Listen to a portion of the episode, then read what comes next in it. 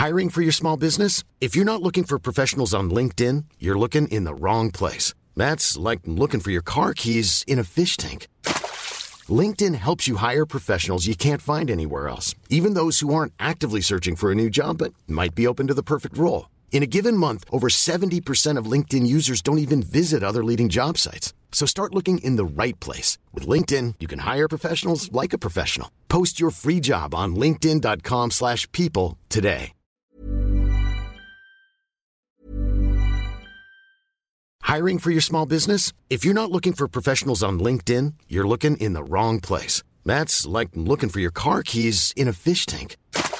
LinkedIn helps you hire professionals you can't find anywhere else, even those who aren't actively searching for a new job but might be open to the perfect role. In a given month, over 70% of LinkedIn users don't even visit other leading job sites. So start looking in the right place. With LinkedIn, you can hire professionals like a professional. Post your free job on linkedin.com slash people today.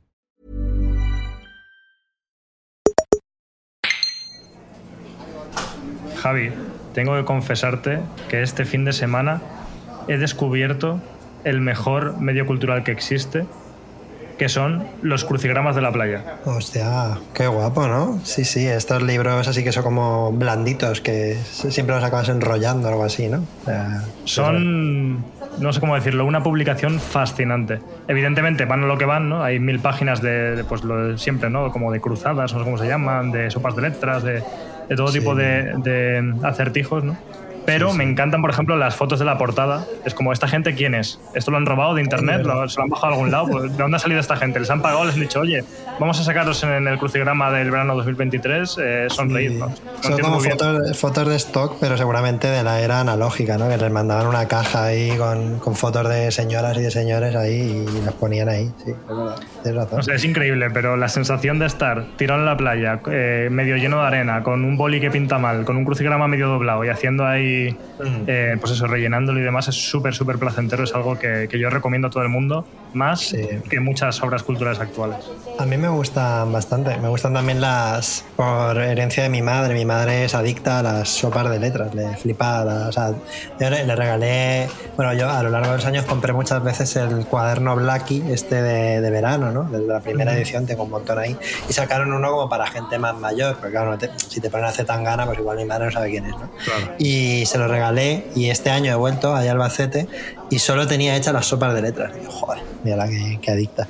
Pero sí, sí, la verdad es que es un, es un ocio que, que ojo ahí. ¿eh? También últimamente estaban vendiendo incluso em, sudokus. Creo que lo ponen, le ponen como pasatiempo japonés. O, o- Sí, sí, no, vienen sudokus, lo confirmo. Eh, viene un poco de todo, pero a mí los que, bueno, los que me gustan, los que me ha dado por hacer esta vez, porque tampoco es que yo sea experto, ya digo que, que esto ha sido como un descubrimiento, eh, son los, se llaman cruzadas, vamos, estos que son palabras que se cruzan y tienen que encajar unas letras con otras Sí, y en el espacio típico. y tal.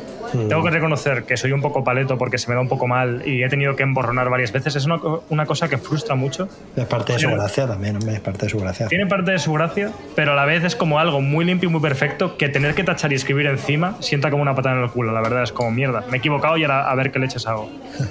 Pero más allá de que te equivoques una vez, lo bueno que tienen es que en realidad son bastante fáciles. O sea, hay una versión hardcore, ¿no? Que es como el New Game Plus, que es lo de. Tienes que. Te ponen solo el concepto o la definición de la palabra y tienes que descubrir qué palabra es, rollo pasapalabra, y a la Sí. vez que encaje en el hueco, ¿no? Esa es la versión hardcore. Y luego está la versión sencilla, que es la que yo he estado haciendo, que simplemente te pone una lista de palabras y tienes que ver cuáles encajan con otras para rellenar el espacio. Claro, yo, yo solo conocía. la- bueno, antes la, la hardcore era la, la única que había, ¿no? Lo que pasa es que luego, como a los videojuegos, les han tenido que poner modo fácil para, para, que, para ampliar el público, ¿no? Pero bueno, me, me gusta mucho que saques este tema porque es un tema muy veraniego, de, de los tiempos en los que estamos. Así que Es verdad. me gusta mucho. Pues nada, hoy tenemos un tema interesante, así que si quieres, empezamos ya. Muy bien, voy a darle a grabar.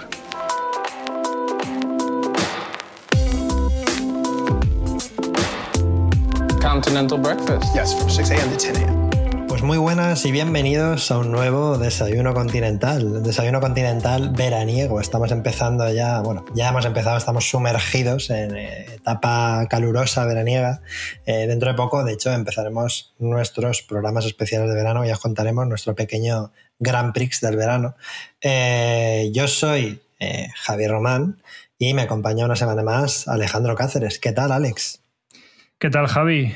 Pues a ver, un poco triste tengo que decir porque el fin de semana pasado, que bueno, por lo que he comentado en el comienzo en frío se puede entender, he estado tomando unas mini vacaciones que no han sido ni siquiera una semana, ha sido como un puente, y he estado unos días en la playa y claro, lo que pasa normalmente, ¿no? no me ha dado tiempo ni adaptarme a estar en la playa, estaba como muy feliz, pero rápidamente he tenido que volverme a Madrid y volver a hacer trabajo eh, intenso con nuestra empresa de videojuegos y ahora estoy como diciendo, me cago en la puta, tío.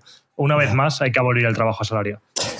Vamos tan a tope que te cuesta dos o tres días eh, adaptarte a que estás de vacaciones. Entonces, claro, cuando haces una escapada de fin de semana, apenas estás empezando a acostumbrarte, ¿no? Y ya de repente te tienes que volver, ¿no? Esa es la sensación, sí, es decir, me cago en la leche, ¿cómo que ya me tocó volver? Pero si yo me quedaba aquí un mes más.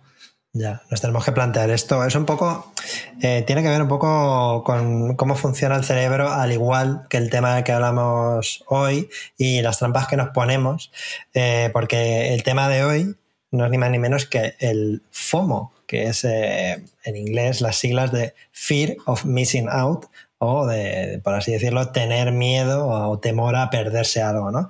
Vamos a hablar de cómo se relaciona este miedo a perderse algo, pues en relación a el tema de desayuno continental, que son pues, los productos culturales, las series, las películas, eh, los videojuegos, lo que consumimos, cómo nos relacionamos con la cultura y cómo ese FOMO nos, eh, pues nos afecta a veces. No, siempre es malo, pero nos puede llegar a afectar. Y bueno, pues eso tiene que. Eso es un poco lo mismo que pasa con, con las vacaciones, pues que nuestro cerebro nos, nos tiende trampas y eso. Pero bueno, no sé, si, no sé si antes de entrar con el tema este, me quieres contar algo que has hecho aparte de hacer crucigramas. o sea, ¿qué, más has hecho? ¿Has, visto algo que nos quieras recomendar? ¿Has leído algo estos días?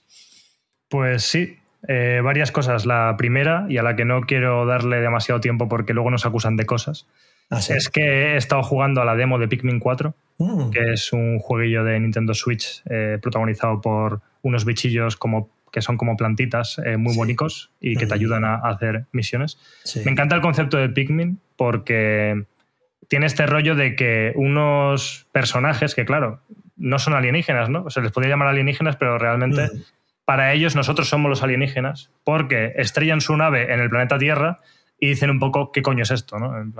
tienen que, intentar escapar del planeta, ¿no? Eh, pero lo van investigando y como que a través de los objetos cotidianos de una persona normal descubren eh, bueno, consiguen energía, ¿no? Que les puede ayudar para escapar del planeta. Y para ellos, una cosa, la cosa que más me encanta de Pikmin, que realmente es lo único que quiero decir hoy, es que me encanta, eh, que no sé si en los anteriores yo he jugado un poco al 1, pero sé que esta idea ya estaba, pero no sé si enfocada de esta manera. Tienen un sistema para, para, identificar los objetos, ya digo, de, nuestro, de nuestra vida cotidiana, pero para ellos son extraños. Y entonces tienen una IA que dicen esta IA es el futuro, es la cosa más sofisticada del mundo y al entregarle un objeto de este planeta vamos a saber identificar perfectamente lo que es. Entonces, por ejemplo, tú recoges, yo qué sé, mm, una brújula y dicen aparato aerodeslizador. O sea, que la IA no tiene ni puta idea, básicamente. y me encanta eso de, de la creatividad que tiene el juego para coger objetos cotidianos y ponerles un nombre porque no saben qué coño es, entonces tienen que intentar pensar qué es lo que es. Y entonces, claro, tengo otras cosas como una Game Boy, eh, el, timbre de una bici, ¿no? Como cosas así. Y al timbre de la bici le llaman abre caminos. ¿Por qué? Pues no lo sé. Porque lo vas a usar, ¿no? En el juego probablemente para abrirte el camino, ya que lo ha definido así la IA. En el fondo está muy guay porque es lo que hacemos los, lo que hemos hecho los humanos a lo largo de la historia con nuestros, con los descubrimientos eh, científicos y arqueológicos y de todo. Es como encontramos cosas e intentamos darle sentido, pero saber cómo es en verdad, ¿no? Mm, perdona que me, que me que haga un como breve paréntesis, pero es que me ha recordado este fin de semana he estado en el Museo Arqueológico de, Madrid, que por cierto es no sé si todos los días, pero cuando fui yo era gratis. Era el día, el día del orgullo, el día del desfile del orgullo, bueno, pues me pillaba cerca y, fui al Museo Arqueológico y me encantó, por cierto, lo recomiendo 100%. Eh, es de los museos mejor montados que he visto nunca, pero eh, me di cuenta precisamente de lo que estás diciendo de Pikmin. Eh, vi, por ejemplo, una reproducción de, Lucy, ¿no? De, eh, nuestro ancestro, que, que, en verdad solo hay como cuatro cachos de hueso. Y entonces dijeron, pues bueno, pues con este cacho de hueso, con este cacho de hueso, eh, decimos que Lucy era de esta forma. Y es un poco lo mismo. O el, el, Big, se me ocurre, yo que sé, el Big Bang.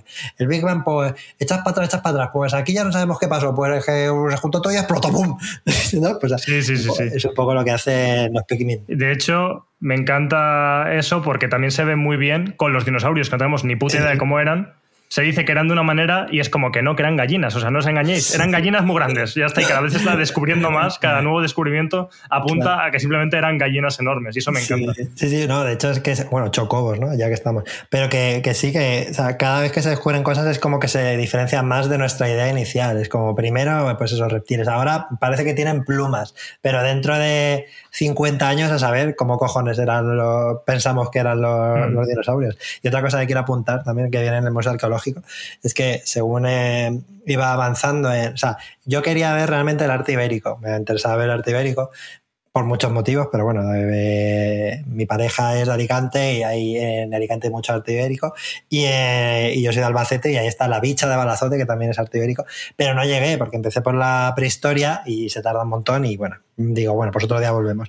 Pero el caso es que según iba avanzando, al principio de las eras, de repente llegó un momento en el que apareció eh, la, la primera muestra de, arte en el sentido de arte que te pones, ¿no? Era un collar, un collar, eh, que tenemos una muestra de, eh, pues por fin, o sea, por primera vez alguien hace un collar para tener una cosa que no es útil, no es una herramienta, sino simplemente pues, para lucir mejor. Y yo pensé, a partir de aquí se va toda la mierda, verás. Y entonces, efectivamente, a partir de ahí empiezan a aparecer las lanzas, las armas, no sé qué, las vallas de separación de territorio, guerras. ¿Por qué? Porque el ego, ¿no? O sea, en plan, yo tengo collar, tú no, soy mejor que tú. Eh, y a partir de ahí se va todo a tomar por culo, ¿eh? O sea, ahí es literal es muy curioso. La recomiendo. Totalmente, todo eso evolucionó en Twitter, ¿no? Al final. Exacto. Y todo esto ha derivado en Twitter, ¿no? Gente llorando porque solo le dejan ver 600 tweets o algo así. Creo que ha pasado algo así este fin de semana en Twitter. Ah, sí, sí. Pero bueno. Y yo pensando. Fíjate, de, Alex, perdona. No, es que me imagino lo que vas a decir, que, casi es mejor noticia, ¿no? Que, que mejor que, otra cosa. Lo que, pensé es, joder, por fin Elon Musk hace algo beneficioso para, para, los humanos, por fin. O sea, o sea, qué mejor excusa para dejar de usar Twitter que ya está, no puedes usarlo más, 600 a tomar por culo. Y yo empecé a hacer scroll para abajo rápido y no se me acababa nunca, digo, pero bueno. Yo no lo he notado, ¿eh? O sea, no sé si es un síntoma de cuánto usas Twitter, que se te gasten o no. Yo me he metido varias veces, me meto de vez en cuando, no me ha pasado todavía lo de que se me hayan agotado los tweets. A mí tampoco. Sí, sí, ¿no? o sea, total. Y la gente enfadadísima, en plan, es que de verdad esto se va a la mierda, más todos, vámonos para allá. Yo, otra vez no, por mm. favor. Sí, a mí también me parece un poco meme, que no pasa nada, ¿eh? que yo os entiendo, pero un poco meme todo el tema de Twitter ha muerto ya, me voy, y es como, se ha muerto cinco veces, a ver si nos decidimos, ¿no? No para de morirse. Yo la otra vez me hice, me hice más, todo, me hice varias cosas y digo, esta vez paso, mira, se muere, pues mira, pues mejor, ya está, eso que, eso que me ahorro y de hecho eso enlaza mucho con el, con el, tema, con el tema de hoy. Pero bueno, no sé si antes de pasar al tema de hoy querías hablar de, de, algo más. Me has dicho que has terminado de ver Barry también, ¿no? Sí, sí, creo que fue el programa anterior en el que comenté que había empezado a ver esta serie. Bueno, había empezado, que ya la llevaba viendo pues un, par de temporadas o algo así. Y es una serie que, que, como comentaba en ese programa, se ve muy rápido, los, los, los, capítulos son muy cortitos y están muy bien hechos, tienen mucho ritmo, enganchan un montón. Y es algo que se mantiene hasta el final, justo ahora, ya digo, la he terminado. y ahí me ha pasado una cosa que me da rabia, que casi también da como para un tema de conversación o casi para un programa entero, que es el hecho de los finales de las cosas, ¿sabes? El hecho de que por mucho que una serie sea muy buena, de hecho, a mí Barry, y aquí ya anticipo, sí, efectivamente, el final no me ha encantado, eh, a mí Barry me ha parecido de, de, la primera a la cuarta temporada al penúltimo capítulo como una serie muy buena, con momentos que de hecho con momentos que justifican casi la serie como no buena, sino excelente.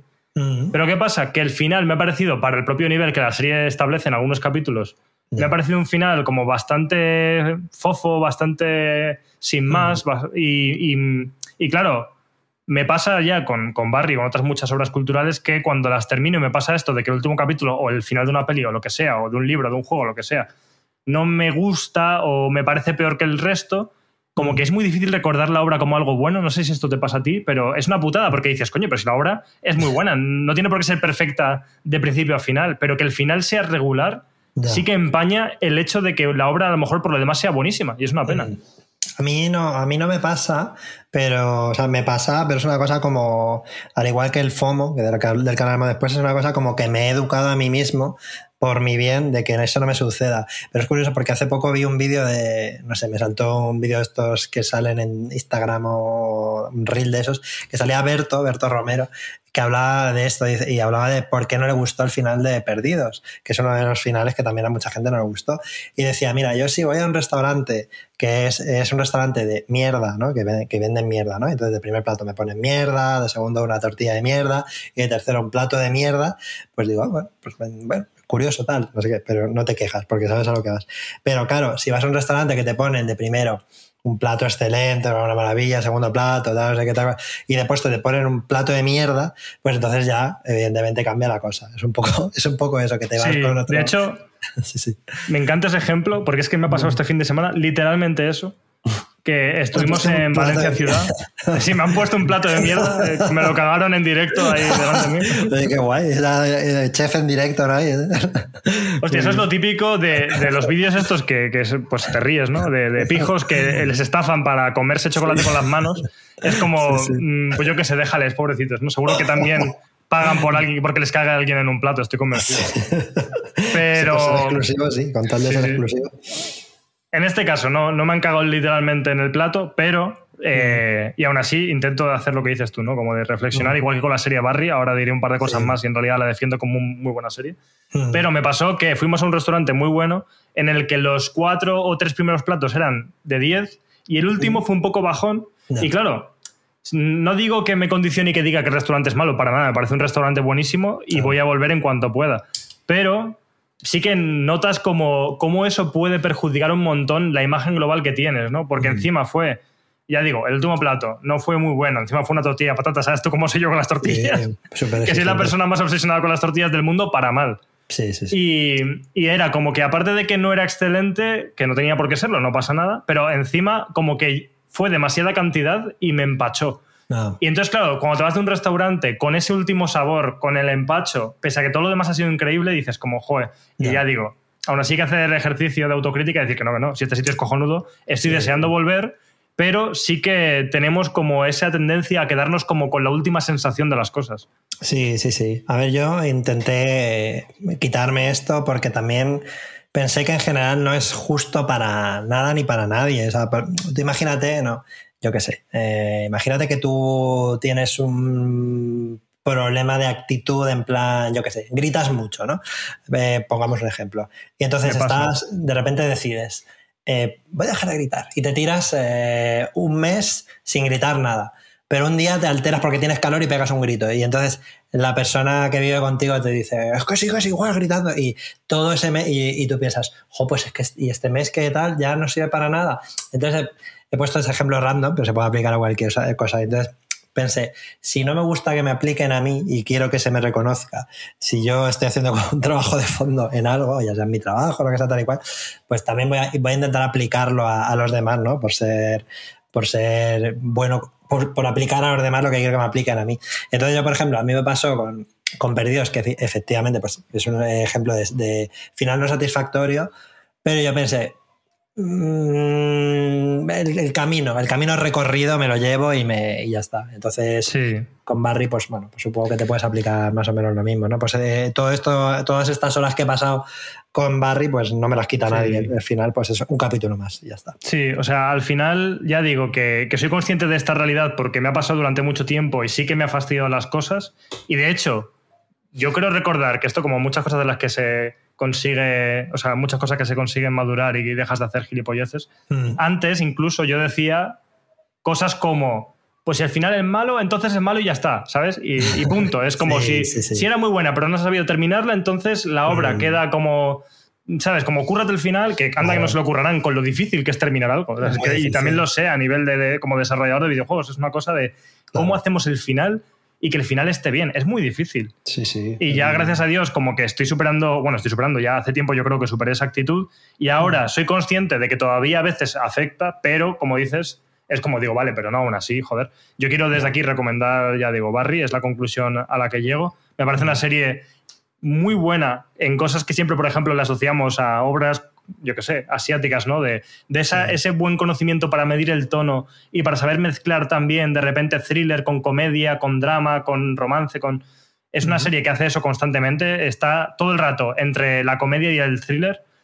y, y, me encanta el tono que tiene. Es una cosa que tampoco he visto tantas veces este tono de.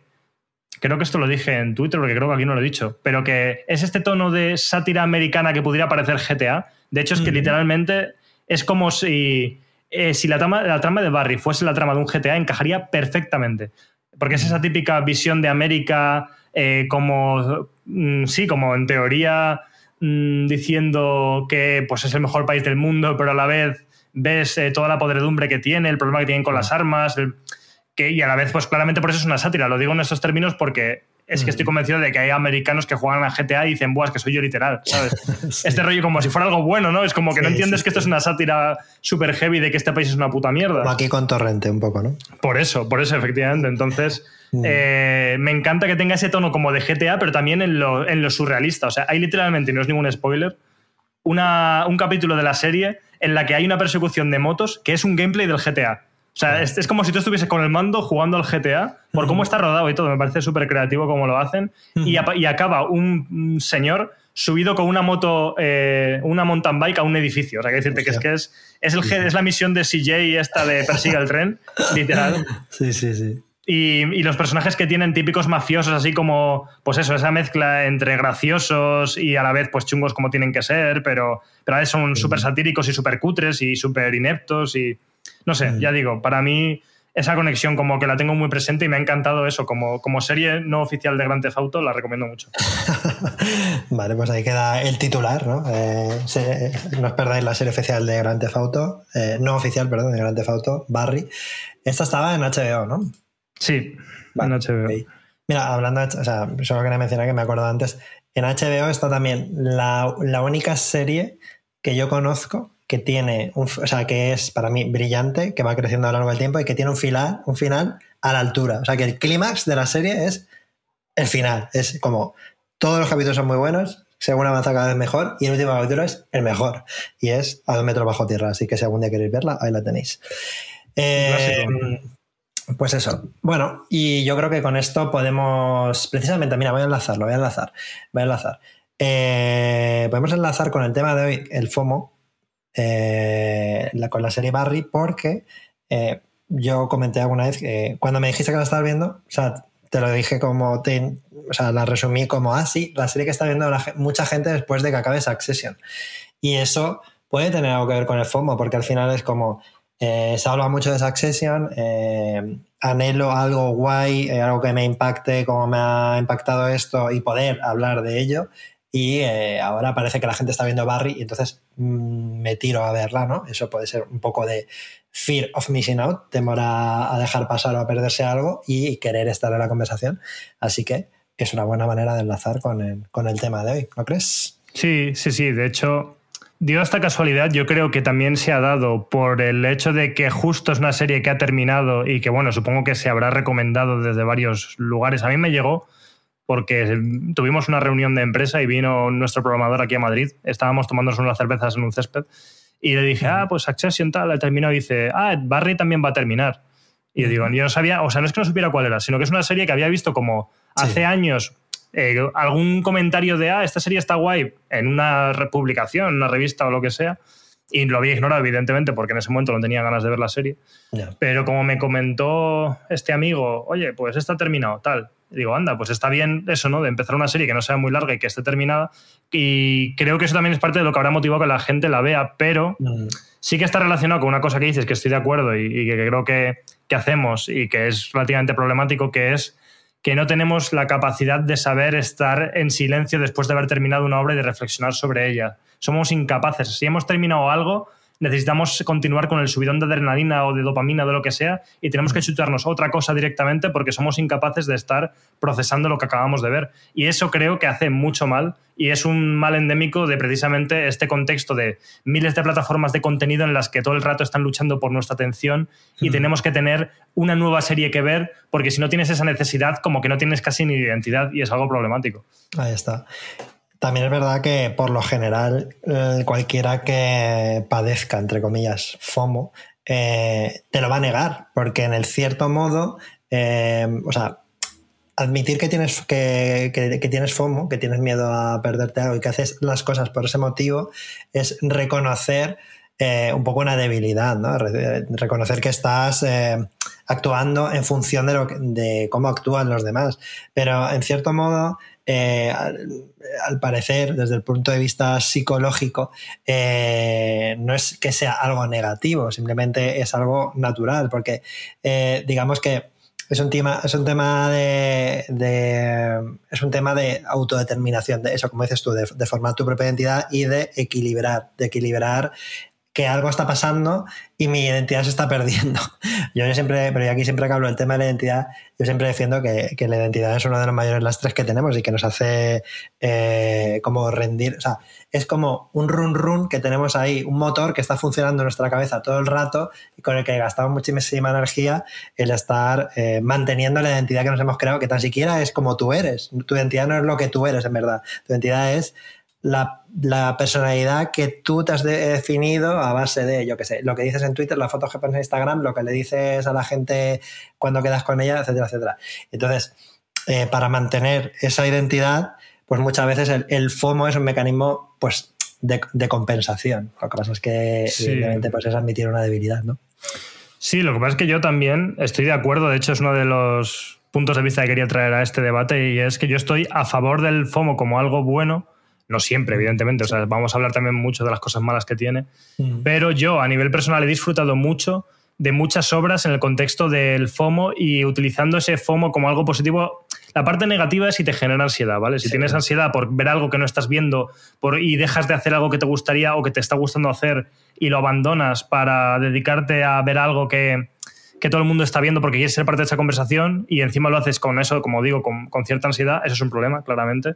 Mm. Pero yo he disfrutado muchísimo de muchas obras por estar subido a la ola cultural de que acaba de salir y todo el mundo lo está viendo y creo que tiene muchas cosas buenas y hmm. simplemente lo que hay que dejar de lado es el pretender, que todos lo hemos hecho, ¿eh?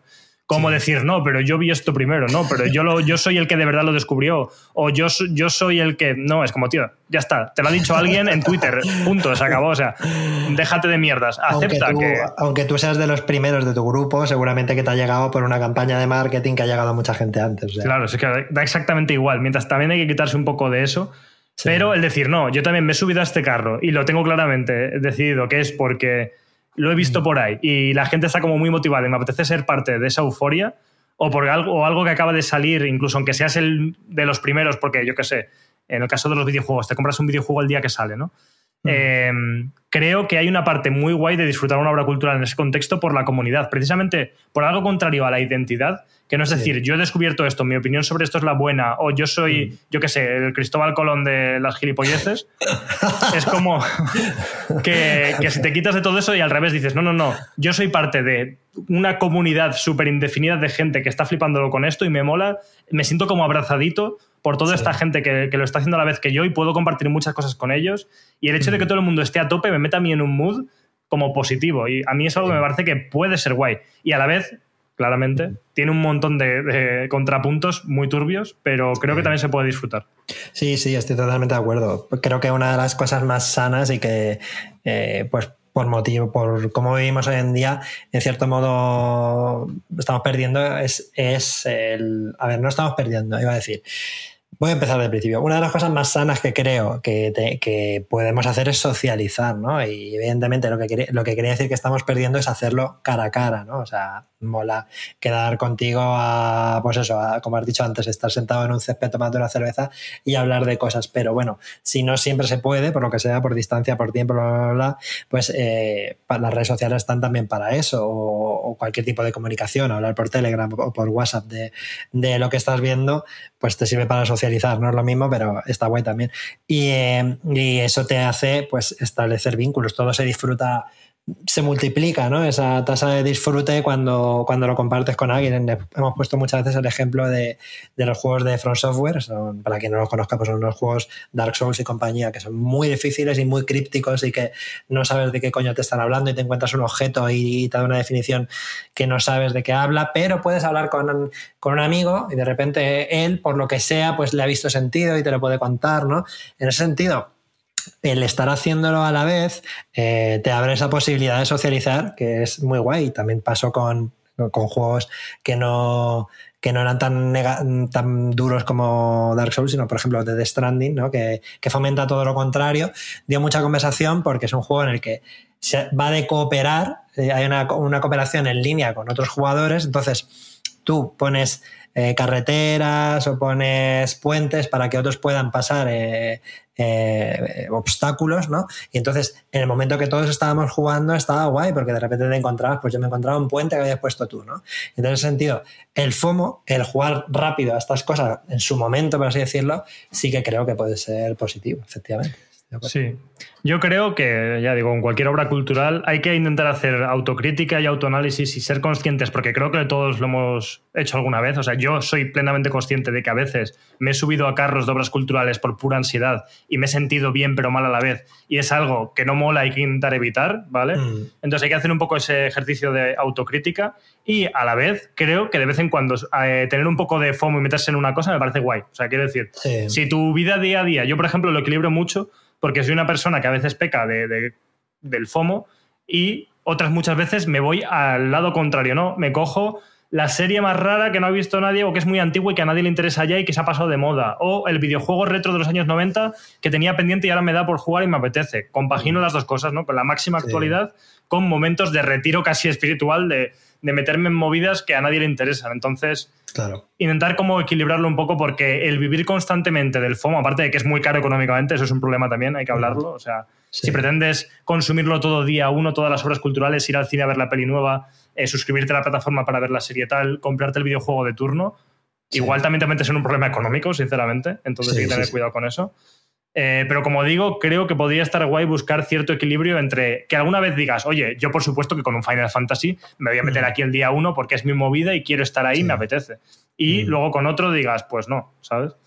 Ya, yo eh, de hecho para eso tengo algunas, tengo algunas, eh, bueno, reflexiones que he hecho sobre cómo llegar a ese equilibrio. Lo que pasa es que no sé si dejar esas conclusiones, esas soluciones, ese punto eh, optimista de cómo, cómo solucionarlo, ¿no? Que, eh, pues para, para, después. Y, eh, pero bueno, ponemos un pin aquí para mm, que luego me recuerde, si no me acuerdo, pues decir cómo, cómo yo intento al menos disociar lo que, lo que es el FOMO positivo del negativo. Antes de eso, decir que estamos hablando, por ejemplo, de series, estamos hablando de videojuegos, pero bueno, realmente hay FOMO eh, es como que el FOMO ya viene de serie en, las cosas. por poner un ejemplo, la tecnología, eh, antes te comprabas un. Ahora que ha salido, ahora que ha salido en la nueva Indiana Jones, eh, me acuerdo de cuando se compraron un VHS mis padres, o te comprabas un producto tecnológico, lo que sea. Mm, y lo tirabas cuando se rompía, ¿no? Ahora, eh, la tecnología, digamos que ya viene el FOMO de serie, porque tú te compras un iPhone y te compras el iPhone, no sé cuál está ahora, el 13, el 14, el 15, no sé cuál estará. Y ya te viene el número, y ahí ya te está diciendo, dentro de un año, este móvil va a ser irrelevante, porque ya no va a ser el último. Así que dentro de un año vas a tener, como no te pilles el siguiente, probablemente estás pensando que no estás a la última y ya eres un pringao. Entonces, es como que el, FOMO ya viene de serie en todo. y eso me, resulta sorprendente lo bien asimilado que lo tenemos. ¿no? Tú eres de los que te compras, eh, o sea, te sientes mal si no tienes el último iPhone, porque yo conozco a mucha gente que sí. Por ejemplo, hmm. el, novio de mi hermano, el marido de mi hermano, perdón, eh, se había comprado un iPad hace dos años así, yo me compré uno para, dibujar hace poco y le enseñé el Apple Pencil, el Apple Pencil nuevo que tiene. Y quería comprárselo solo porque el mío puede usar el nuevo Apple Pencil. Y es como, pero tío, pero si funciona igual, ¿no? O sea, le pasa a mucha gente. ¿A ti te pasa eso? Hmm. Em, a mí personalmente no, con matices en el sentido de, el matiz es, yo por ejemplo tengo un iPhone, no sé cuál es, creo que es el 12. Cuando me compré el iPhone 12, bueno, no había tenido antes teléfono de Apple. Eh, yo, aquí creo que podemos hablar, si algún día se tercia, de que Apple, oye, hay veces que, que, sí que está justificado el fanatismo que tiene porque algunos productos están muy bien. Pero dicho eso, yo antes no había, tenía otros productos de Apple, pero no tenía eh, teléfono de Apple. Y en un contexto en el que me podía permitir sobradamente, económicamente, comprarme este teléfono, dije, oye, voy a comprarme un teléfono bueno.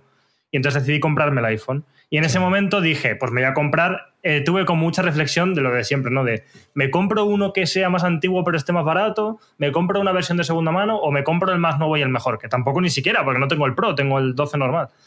Pero en ese momento, en esos casos sí que digo, pues mira, ya que ahora me voy a meter en este barco de, por ejemplo, tener un iPhone, en este momento sí que me voy a comprar el mejor que yo me pueda permitir, porque ya que me meto, me meto bien, ¿sabes? Entonces me voy a comprar nuevo y un modelo que esté bien y que sea más o menos actual.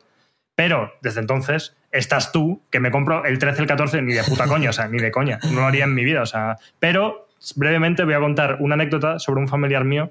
Eh, concretamente, mi tío Fernando, voy a decir nombres incluso, ¿eh? O sea. Mira, Fernando, eh, espero que, no estés escuchando esto, que lo que se viene verás. Fernando, sabes que te quiero mucho. Eh, realmente no, no, no me voy a meter contigo, pero me parece muy gracioso esto que pasó. Que claro, mi tío Fernando tiene una hija, bueno, mi prima, que ahora debe tener unos 18 años más o menos, ¿vale? Y eh, eh, le pidió, no sé en qué momento, por un cumpleaños, lo que sea, eh, un iPhone. Y entonces, es que mi tío, mi tío es para matarle. Lo que luego te ríes porque es que es un personaje, pero es que madre mía. Le compró un iPhone, vale, yo que sé, pone que fuera el 12 también, vamos a poner ese ejemplo. Le compró el iPhone 12 y por el FOMO de mi tío, tenía él el iPhone 11 y dijo, pero es que mi hija no puede tener un móvil mejor que el mío. Entonces, teniendo ya un teléfono, bueno, o de hecho creo que no tenía un iPhone, a lo mejor tenía pues un Android bueno, ¿vale? Y teniendo su teléfono perfectamente funcional, el muy capullo, se compró el 12 Pro o lo que sea, porque claro, no podía tener su hija mejor teléfono que él. Y entonces iba por ahí con dos teléfonos encima. Y digo, madre mía, es que eres un personaje, de verdad que eres un personaje. Y también hay que decir que al final, en verdad, o sea, ya llega a un cierto nivel que no hay tanta diferencia entre, en algunos años no hay casi diferencia entre un iPhone y otro, porque además como el sistema operativo es el mismo, o sea, yo creo que no tienes la sensación de estar eh, cogiendo un teléfono nuevo, ¿no? O sea, quiero decir, incluso hay veces que estaría bien incluso cambiarse de, iPhone a Android para ir cambiando y sentir que tienes algo nuevo, ¿no? Pero tu, tío, o sea, ¿has dicho tu tío o tu cuña que has dicho? Mi tío, mi tío. Tu tío tu tío lo que tiene es un problema más allá del FOMO. claro, con lo de que tu hija no pueda tener un teléfono mejor que tú también. sí, a ver, evidentemente era lo mm. típico de que lo decía en un tono medio irónico, pero bueno, lo, de siempre entre broma y broma la verdad asoma. Pero, pero eso, no lo, decía, no lo decía en plan en un tono chungo, que, que, bueno, que a la vez un poco chunguez la cosa sí que tiene, pero no, era una cosa como medio graciosa, pero graciosa, jaja, te has comprado el puto iPhone igual. Sí, pero al final te lo, te lo, compras, está claro. No, no, si yo lo hice hace poco, o sea, eh, cuando salió el Zelda Tears of the Kingdom, eh, de repente empezasteis a hablar, Juan, nuestro productor, que está escuchándonos ahora mismo, dijo que tenía la Switch OLED, que, a ver, sí, la pantalla es mejor que la Switch normal, bastante mejor, pero en verdad yo podría haber tirado con mi Switch hasta la siguiente generación sin problema ninguno.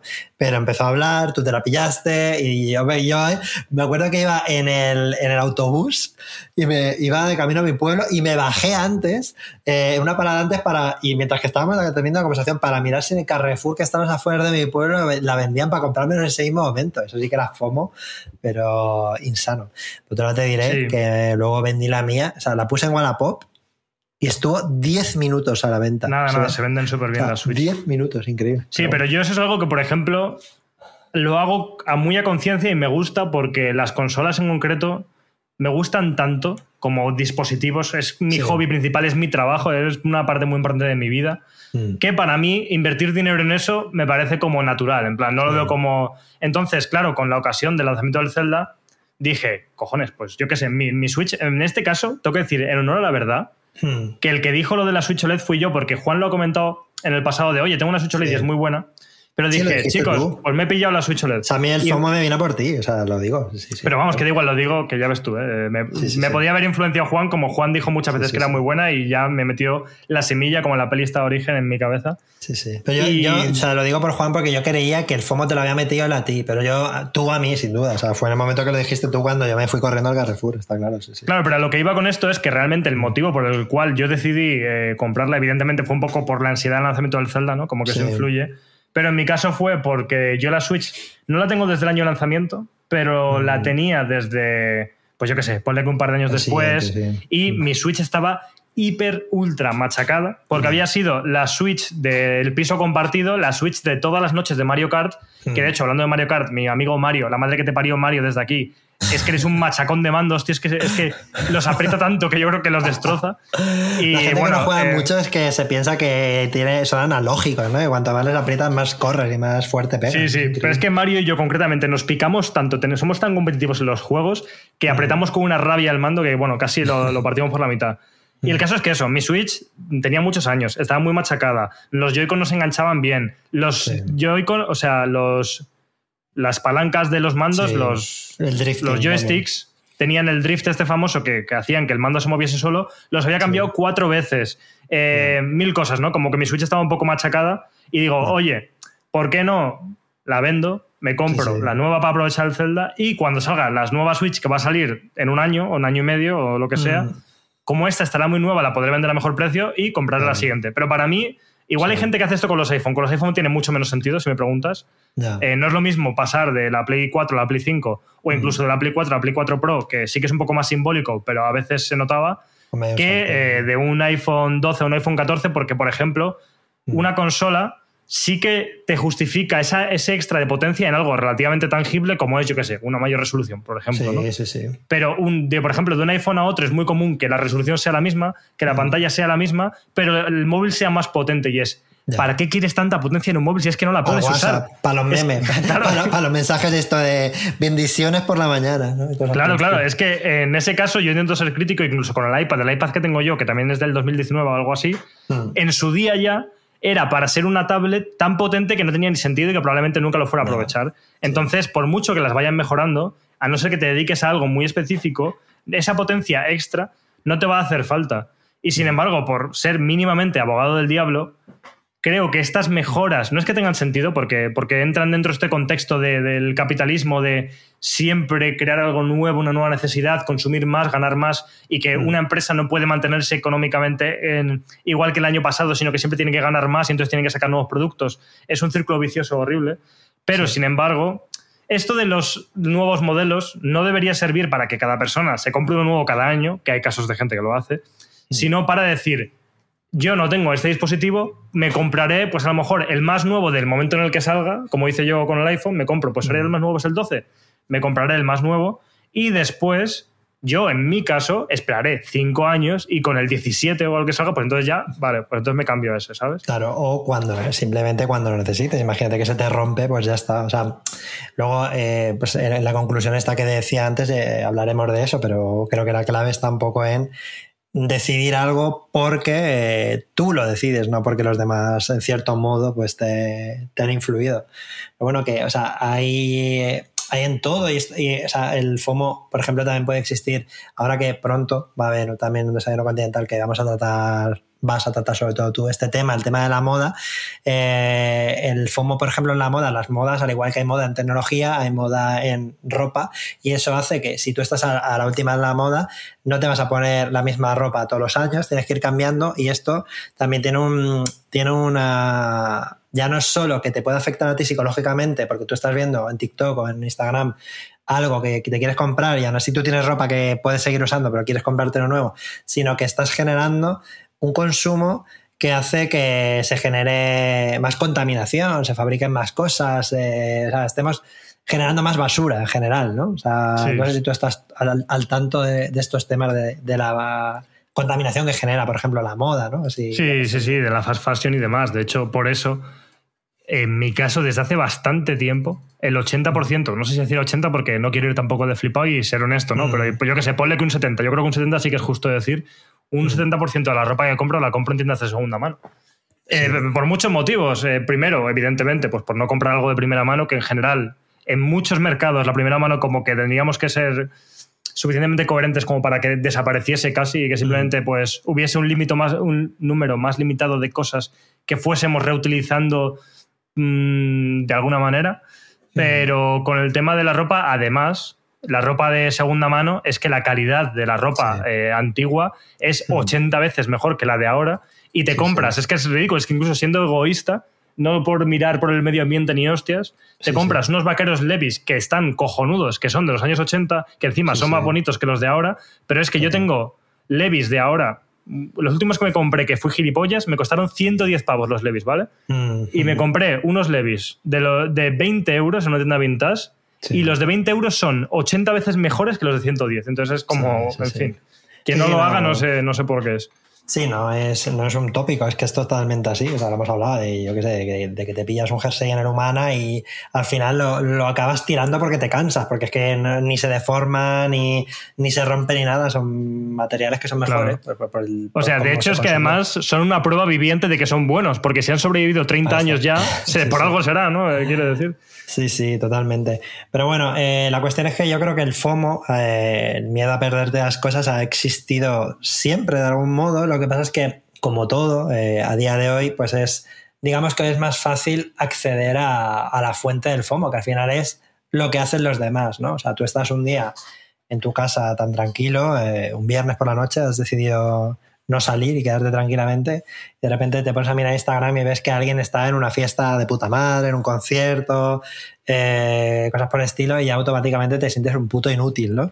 Es como, ¿qué hago yo que me estoy perdiendo este concierto? No me había enterado, soy, soy un pringano. Al final es eh, la sobreexposición a, a lo que, a lo que están haciendo los demás, lo que, lo que nos lleva al FOMO, pero al final es lo que lo de siempre, ¿no? O sea, sí, tenemos más exposi- exposición a los demás, pero quien decide, ¿no? Cómo te afecta eso, eres tú. Entonces ahora eh, podemos hablar, ya que, bueno, más o menos estamos en la recta final del programa, un poco de, de cómo lidiamos con el FOMO, porque mm, no siempre es fácil. O sea, por ejemplo, nosotros hablamos mucho de videojuegos.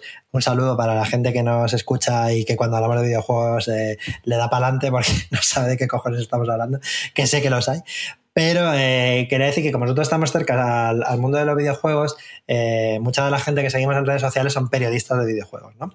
Entonces, ¿qué pasa? Los periodistas de videojuegos, por trabajo, tienen que estar a la última, tienen que jugar al último juego que ha salido, tienen que jugar a juegos que todavía no han salido, y entonces a nuestro alrededor hay mucha gente con, consumiendo productos culturales de última jornada, el de esa semana. Y entonces es más fácil sentir que la necesidad de que, de, de que te estás perdiendo algo si no vas a eso, ¿no? Te pones a. Tienes un juego que te compraste hace dos semanas o lo que sea, que dura 100 horas, todavía no llevas ni un 10%, pero a tu alrededor ya están con el que ha salido esta semana y tú dices, hostia, ¿sabes? Eh, ¿Cómo lidias tú con eso? Que, Sí, sí, no, de hecho es que, claro, creo que aquí hay muchas diferencias entre obras culturales. Sí. Porque, eh, sin entrar en detalle de hablar de videojuegos y que la gente que no es de videojuegos pueda Se puede escucharnos, comparar, se puede os comparar. pedimos perdón, pero a la vez sé que nos queréis. Eh, creo que, que, claro, hay una diferencia sustancial entre tener FOMO por un videojuego y por una película. Eso por lo que hablamos de que un videojuego, por lo general, suele durar una cantidad de horas, yo que sé, entre 10 si es corto incluso, hasta 100, ¿no? Imagínate. Y Mm. evidentemente estar al día con videojuegos no es lo mismo que estar al día con el cine, porque un día vas al cine, te ves una peli, eh, la peli dura una hora y pico, eh, has visto la última peli que ha salido, el precio de la peli es relativamente, bueno, iba a decir razonable, cada vez está más caro, son unos cabrones, pero bueno, con un videojuego, o sea, es más barato, sí, claro. pero sigue siendo muy barato comparado con un videojuego, ¿no? Entonces, eh, tú incluso puedes ver dos películas en un día en el cine de verano y tan contento, ¿sabes? Y se acabó. Eh, Entonces, estar al día en el cine o tener FOMO con el cine es más llevadero, por decirlo de alguna manera, que tener FOMO con, eh, con un videojuego, ¿no? Eh, o con una serie, ¿no? Las series, hay series que tienen muchas temporadas y si te estás viendo Succession desde el principio ahora porque estaba la ola de Succession y vas por el tercer capítulo de la segunda temporada, pero de repente se empieza a hablar muchísimo de una nueva serie que quieres ver también y de eso te genera FOMO, pues ahí tienes un problema mayor porque la serie también requiere mucho más tiempo. Entonces, claro, hay, hay matices ¿no? entre obras culturales. Sí, eh, de hecho, mira, de eso te quería decir. eh, dentro de. O sea, el cine está claro que para mí es. Y para todo el mundo, objetivamente, o sea, es lo que. mm, Con lo que mejor se puede llevar el FOMO, porque sale la de Indiana Jones o la de Barbie o la de Nolan, la de Oppenheimer. Bueno, la de Indiana Jones y esta, bueno, es que esa es otra cosa. Las películas cada vez son más puto largas, de verdad. Que vuelvan las películas de una hora y media como la de Super Mario. Pero Sí, aún así, bueno, son dos horas y media de película. Ok, en un ratito te sientas, pasas un buen rato y, y se acabó el FOMO, ¿no? Por así decirlo. Eh, pero eh, yo he visto, por ejemplo, sin irnos muy lejos. Eh, tenemos aquí a Juan, eh, te, tengo a ti también. Yo, yo os pregunto, Juan, que conteste por el chat, tú me puedes contestar de viva voz. O sea, vosotros, por FOMO, por acabar al mismo tiempo, por ejemplo, que Succession, eh, tuviste que hacer speedrun, tuviste que tragártela y doblar, o sea, en el sentido de la disfrutaste menos por eh, vértela tan rápido. O, por ejemplo, Juan se o sea, empezó a jugar el, el Zelda nuevo eh, poco, más o menos al mismo tiempo que, yo o que tú, y a como a las dos semanas ya lo había terminado. Yo me quedé flipado. Y yo pensé, eh, el FOMO de empezar con el siguiente juego te hizo terminarlo más rápido o, eh, para poder empezar con el siguiente juego que viniera y eso te hizo disfrutarlo más o menos. Eh, un poco. Hmm. A ver, explícame tú. Em, yo, por ejemplo, con el caso de Succession, el motivo de pegar un mini acelerón fue este puto programa, que quede constancia, porque quería terminarla para poder hablar sobre ella, pero. Uh. Pero no, en realidad yo, por ejemplo, Succession me la vi de forma muy, muy, muy, muy calmada. De hecho, no hmm. me veía normalmente un capítulo entero, me veía medio capítulo. Iba hmm. a medio capítulo por día y, sin embargo, mi amigo y compañero Mario, que antes hemos comentado, es una persona que, bueno, si, si viniera Mario a hablar de este tema, cuidado. Es completamente adicto. O sea, quiero decir, pero es que ni siquiera por el FOMO, porque a él el FOMO se la suda, ¿eh? tengo que decirlo. a él le da igual lo que la gente esté viendo. pero yo le recomendé esta serie y es, eh, pues eso, eh, súper sensible a engancharse a las cosas y mm. es incapaz de gestionárselo y dosificárselo. Entonces, yo iba por la no sé qué temporada, le dije que la serie estaba guay y cuando me quise dar cuenta, literalmente la terminó él antes que yo. Eh, pero bueno, eso es otro tema, ni siquiera tiene que ver con el FOMO. Le, eh, pega, le pega a Mario hacer eso, sí, sí. Sí, yo la verdad es que... Muy intensa. Sí, sí, necesita emociones fuertes. Mm. Pero lo dicho, en el caso, o sea, pero el caso de Succession en mi caso no aplica, pero sí que puedo hablar de que muchas veces sí que me pasa un poco esto, de decir, oye, me quiero terminar esto ya, que en realidad es un reflejo de que en algunos casos a lo mejor no me está gustando tanto, que eso pasa, ¿eh? Hay veces que terminamos, y yo soy el primero, terminamos obras culturales, ya sean series o juegos o lo que sea, porque sentimos como que hay que terminarlas y no somos capaces de abandonar esa cosa. Y, a veces aceleramos el proceso para quitárnoslo de medio porque queremos terminarlo para pasar a otra cosa. Hmm. Eh, y eso sí que hay veces que lo he hecho. No mola, cuando haces eso no se siente bien, las cosas como son. Prefiero mucho más el empacho de mi amigo Mario, de empacharte de algo porque te está encantando y entonces es que te lo metes en vena y buah, pegas un acelerón que te cagas por puro vicio. Prefiero eso a, que sea porque en realidad tampoco te está flipando y como tienes la presión de ver otra cosa, le des como un acelerón forzado. Yo la verdad es que no, ya digo, no soy muy fan de eso, lo he hecho a veces, creo que últimamente no lo hago tanto, pero, pero lo he hecho, lo he hecho. No sé tú, cómo gestionar estas cosas? Pues es que pues desde hace un tiempo, digamos que, y eso es lo que iba ya un poco al tema de cómo, cómo, lo, cómo lidiamos con ello. Eh, a ver, con los juegos me pasa un poco, me pasa un poco, pero yo creo que más que FOMO es ansia, porque el fondo es como mm, simplemente quiero tenerlo, pero luego igual ni lo juego. O sea, es como simplemente pues eh, quiero quiero asegurarme de que mm, lo voy a tener por ahí por si algún día me apetece, pues lo vaya a jugar o lo que sea. Con las series y con el cine no me pasa absolutamente nada a día de hoy, pero porque eh, digamos que yo de, una manera activa y, consciente eh, he intentado soltar el rollo este de...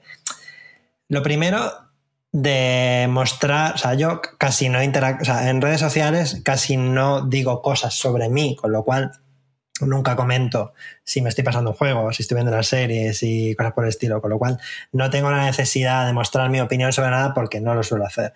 Eh, pero ya de, modo personal, digamos que mm, estoy, no siempre lo consigo, pero estoy intentando pues eh, vivir de una manera lo más consciente posible en el sentido de hacer las cosas porque yo considero que lo necesito. Ya lo hablé eh, aquel día con Succession, en plan, sé que es una serie muy buena, sé que algún día cuando la vea me va a encantar, pero de manera consciente no es lo que necesita mi cuerpo, mi mente en este momento, creo. Entonces, en ese sentido, priorizo em, mis necesidades de salud, de lo que sea, o de estado de ánimo. Entonces, esa es mi manera de, combatir el FOMO, o sea, no me, no me afecta. Y, y hay veces que cuando me da la ansia, pienso, vamos a dejar pasar un poco de tiempo. Y si dentro de un día, dos días todavía quieres comprarte ese juego, todavía quieres eh, hacer esta cosa, comprarte esta movida, pues bueno, ahí ya no lo planteamos. Pero simplemente es cuestión de, dejar un poco de tiempo y ya eh, respirar y decir, ah, vale, Ahora que ya se ha pasado, si cuando se pasa de moda, si cuando ya nadie habla en Twitter, todavía quieres comprarte ese juego, pues es que realmente lo deseas, ¿no? Lo necesitas, ¿no? Pero si no, pues cabe la posibilidad de que seas, estés arrastrado por, un poco por la masa. Sí. Coño, pero a la vez, o sea, estoy de acuerdo, ¿eh? De la conclusión es que estoy de acuerdo, pero a la vez creo que hay que tener, no cuidado, porque tampoco es como hay que tener Mm. cuidado, pero Hay que saber darse un capricho si te lo quieres dar y que le den por culo, tío. ¿Te apetece esa cosa que es muy nueva, que está muy de actualidad y te emociona y te llama la atención? Pues adelante, coño. No, Claro. si- o sea, lo que pasa es que hay que saber, hay que conocerse muy bien para saber diferenciar todas estas emociones de ¿Realmente es porque a ti esto te emociona de tal manera? Evidentemente, por ejemplo, aquí con, con el Zelda, estamos todos de acuerdo en que es una saga como que nos emociona mucho y que nos gusta, y Mm. no hace falta que comprobemos si nos gusta o no, lo tenemos más claro que el agua, ¿no? Entonces, es. ahí podemos ir eh, sin mucho miedo a subirnos al carro el día uno porque no tenemos que pensar si nos apetece o no. Mm. Eh, se puede notar más con algo que de primeras no te llamaba tanto, pero se convierte como de repente en una gran necesidad porque lo has visto por ahí, ¿no? Entonces ahí sí, Sí. que, sí que, por ejemplo, es un caso en el que puede ser más Sí. problemático. Sí, sí, yo estoy completamente de acuerdo en que hay que darse caprichos. Lo que pasa es que, claro, efectivamente hay que ver qué es un capricho y qué es, o sea, un capricho real, en plan, esto lo voy a disfrutar, esto me va a gustar, es una cosa que, me- que realmente voy a, a gozarlo, me da igual hacer el esfuerzo o lo que sea. Yo, por ejemplo, en el tema, yo lo hablaba contigo, de comer, ¿no? De ir a un restaurante, lo que sea. No me importa ir, gastarme pasta porque es como una cosa puntual, una experiencia que me llevo, da, pero hay veces que, que yo ya soy consciente de decir, este libro que acaba de salir, que tiene una pinta de, de cojones o lo que sea, me lo voy a leer y antes me los compraba y ahí tengo en la estantería un montón de libros que ni he tocado, evidentemente. Pero ahora pienso, "Mm, igual no, ¿eh? Y entonces pues ya, ya me cuesta más. Entonces sí que es verdad, pero al final pues como tú ya te vas conociendo con el tiempo, te vas dando cuenta de qué son caprichos y qué son ya directamente pues como pues la, Sí. la- la moda, el momento, ¿no? O sea, al final es ser honesto contigo mismo, ¿no? Intentar ver Sí. qué es lo que tú necesitas. Es, eh, Sí. que, eh, yo, o sea, últimamente estoy en plan budista y estoy intentando practicar el desapego. Ya, por ejemplo, cuando me mudé a mi casa aquí en el pueblo, que tenía un montón de cosas, o sea, tenía muchas más cosas de las que tengo ahora. Y de hecho, aún hay cosas que no he sacado de la caja porque no las quiero poner por encima, pero hay otras que directamente doné a bibliotecas o me deshice de ellas, se las regalé a gente, porque estoy intentando como mm, no tener más cosas de las que necesito porque también me llena mucho la cabeza. Pero eso es una situación personal de cada momento. Cada, cada uno tiene que, o sea, cada uno tiene que ver sus situaciones y circunstancias. Claro.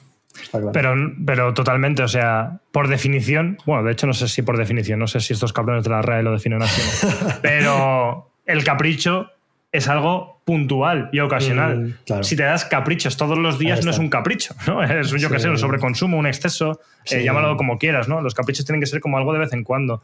Joder. Pero sí, yo, por ejemplo, ya que estábamos con todo esto de cómo lo gestionamos y demás, hay veces que me dejo llevar y me permito eso y me lo paso súper bien. Y oye, que luego disfruto las cosas porque soy muy consecuente. Yo, por lo menos, si me he metido en un barco, me meto en él de verdad, ¿sabes? No es como, bueno, no sé si meterme, me meto, me meto por el ansia, Mm. pero luego paso de él. No, si me he metido en este barco, incluso aunque a veces me apetezca bajarme de él, digo, no, Sí. voy a llegar hasta el puerto o hasta que se hunda. Pero bueno, Claro. eh, dicho eso, eh, una cosa que yo hago, que vale, en este caso, lo siento una vez más, eh, creo que el ejemplo que mejor puedo aplicar para mí tiene que ver con videojuegos, pero podéis aplicar a No otras nada. cosas.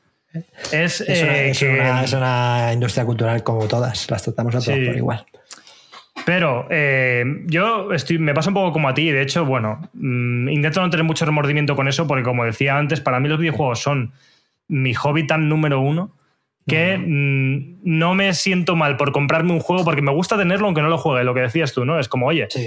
Quiero apoyar a esta gente que ha hecho este juego que está seguro que es chulísimo. Me Sí. gusta tenerlo porque me parece un juego súper bonito que tengo la intención de jugar. Luego puede que no lo juegue durante un tiempo por lo que sea, pero no me arrepiento de tenerlo, ¿sabes? Sí, sí, sí. Pero lo que sí que hago es que, por ejemplo, hablando del verano y que ahora estamos entrando en él, eh, yo este verano me he planteado que lo más seguro, salvo que haya algún plot twist o me dé un ataque de ansiedad de consumista a mitad de verano, Que no voy a comprar ningún juego en todo el verano, ni siquiera el Final Fantasy XVI, que le tenía muchas ganas y le tengo muchas ganas, sino que va a ser un verano de jugarme a cuatro o cinco juegos que ya me compré y que me apetece jugar y que, bueno, pues mira, Claro. voy a aprovechar eso. Ya digo, para mí es como una cosa de compensar un poco. Con el Zelda, como es el Zelda y es evidente, eh, me he subido el carro día uno y a tope con él. Ahora que viene el verano, el Final Fantasy me muero por jugarlo, pero lo voy a dejar ahí esperando y voy a aprovechar, me he hecho ya una lista de cuatro o cinco cosas que voy a querer jugar durante el, verano. Y este verano ya tengo ese plan y voy a jugar a cosas ya compradas y así pues vas compensando. Sí, aparte me parece un plan muy, muy veraniego, no sé por qué, era quizás algún tipo de nostalgia o algo por el estilo, pero, pero a mí el tema de recuperar, o sea, o sea cogerte un libro que tenías ahí y que no, te has leído nunca, leértelo en verano, o comprarte esa novela, yo que sé, clásica o lo que sea que siempre has pensado, hostia, me la tenía que leer, leértela en verano, ¿no? O cosas por el estilo, me parece guay, jugar a juegos puede ser retro o puede ser simplemente pues que tengan, lo tenga, tengan ya unos cuantos años y los tengas ya apartados o aparcados. Recuperarlo en verano está guay porque es como mm, un periodo fuera del tiempo, ¿no? Es como si en verano se separara el tiempo, ¿no? Y ahí pues vale cualquier cosa. O sea que me parece una experiencia guay. Sí, sí, sí. Pues Yo de hecho no sé por qué hace un tiempo que asocié o empecé una tendencia que es que en Navidad, cuando voy a visitar a mis padres, juego en novelas gráficas. No me preguntes por qué. O sea, visual novel de estas. No sé por qué, pero me dio como por ahí. Y además algunas antiguas de cojones. El invierno pasado creo que fue la de Snatcher la que jugué. Y, no sé, me gusta como el plan. la ropa también. Claro, mm. me gusta el plan como de estar en casa de mis padres en Navidad con la chimenea y el árbol ahí, mientras ellos ven una mierda, mm. lo siento por pero mientras ven cualquier cosa en la tele y yo estoy ahí en una esquina jugando mi visual novel, pero a la vez estoy como acompañado por ellos, que es muy bonito. Es como muy, muy cozy, ¿no? O sea, como se diría en inglés, como se dice en español. Que ya acogedor. acogedor, muy acogedor, ¿no? Estar ahí con tu novelita ahí visual, sí, sí. pues me parece, me parece muy buen plan. En total, yo para mí creo que, como muchas cosas, eh, lidiar con el FOMO al final es lidiar con cómo gestionas tú las cosas, ¿no? O sea, yo, evidentemente, eh, yo antes, eh, cuando, empezó, cuando empezó a estar más presente en nuestra vida de redes sociales, si yo no iba a un festival de verano y de repente veía que no sé quién estaba en el festival, pues me cagaban su puta madre me pasaba el fin de semana de mala hostia, intentando no mirarlo tal y cual. Ahora, pues a lo mejor mis prioridades han cambiado y eso pues me da igual, ¿sabes? O sea, no... Aunque tenga, ya no es que a lo mejor no me apetezca ir al festival, que eso es un tema que hemos hablado también en el grupo de Telegram, eh, el tema de, los, de los festivales de verano, a, lo mejor ya no es que me apetezca menos, sino que aunque me apeteciera, digamos que pienso, pues bueno, pues ya habrá otro, ya iré a otro, si no, hoy con los libros, con las películas o con lo que sea, con las series, pues digo, pues ya lo veré, ya tal, no, pasa nada. No se acaba el mundo si hay muchísimas cosas, ¿no? y de hecho, cuando lo haces, te das cuenta de que efectivamente no pasa nada, ¿no? Entonces, eh, creo que es algo que hay que poner en práctica para, reforzar aún más esa visión y seguir, seguir haciéndolo. Eso es. Y al final, pues también vaciar un poco la cabeza, que, creo que es una fuente de ansiedad. Tener la cabeza tan llena de tantas cosas y ser un poco selectivo y no llenar tu cabeza de cualquier mierda por ahí, que solamente porque sea lo que está de moda. Y bueno, ya, y ahora ya estamos llegando al final del programa. Eh, antes acabo de mencionar el grupo de Telegram. Efectivamente, en nuestro grupo de Telegram puedes acceder a él si nos apoyas en splendid.club. Entráis ahí a splendid.club, a Club Splendid, y si nos apoyáis a Desayuno Continental, o también podéis apoyar a todos los podcasts que hay ahí, que hay podcasts tan buenos como En Crisis, eh, La Clave, Detective Google. Los del unicornio, que nunca me acuerdo. Los del unicornio. Heavy Mental. El otro día vi una entrevista a, uno de los de Heavy Mental, perdón, no me acuerdo el nombre, que es de, son de la, es de, la asociación de estos de altas capacidades de Mensa, y me pareció una entrevista muy interesante. Tengo que escuchar más Heavy Mental. Total, que si entráis ahí y nos apoyáis, pues aparte de tener, poder entrar al grupo de Telegram y hablar con nosotros eh, de temas como los festivales de verano, que hemos estado hablando estos días, pues em, puedes también escuchar la sección extra del programa que se llama El Bermud, que de cara al verano, por cierto, vamos a darle un pequeño twist y va a haber como más participación de, la gente que nos seguís, de los que nos apoyáis y responderemos a, hablaremos de los temas que nos planteéis y eso. Y nada, pues eh, que sepáis que nos podéis apoyar. Si no, también siempre le podéis dar a seguir en Spotify o en Apple Podcast y darnos cinco estrellitas, que nos ayuda muchísimo a que nos conozca más gente. Y nada, Alex, pues nos vamos al Bermud. Sí, encantado de la vida, que ha estado muy guay este programa. La verdad que sí, yo tenía mis dudas, no sabía cómo lo íbamos a afrontar, pero al final, hablando contigo, siempre salen temas interesantes. Y nada, pues vamos ahora a un ratito más de podcast para los que nos apoyáis al Bermud y para los demás, pues nos vemos en el próximo Desayuno Continental. Chao, chao. Hasta luego.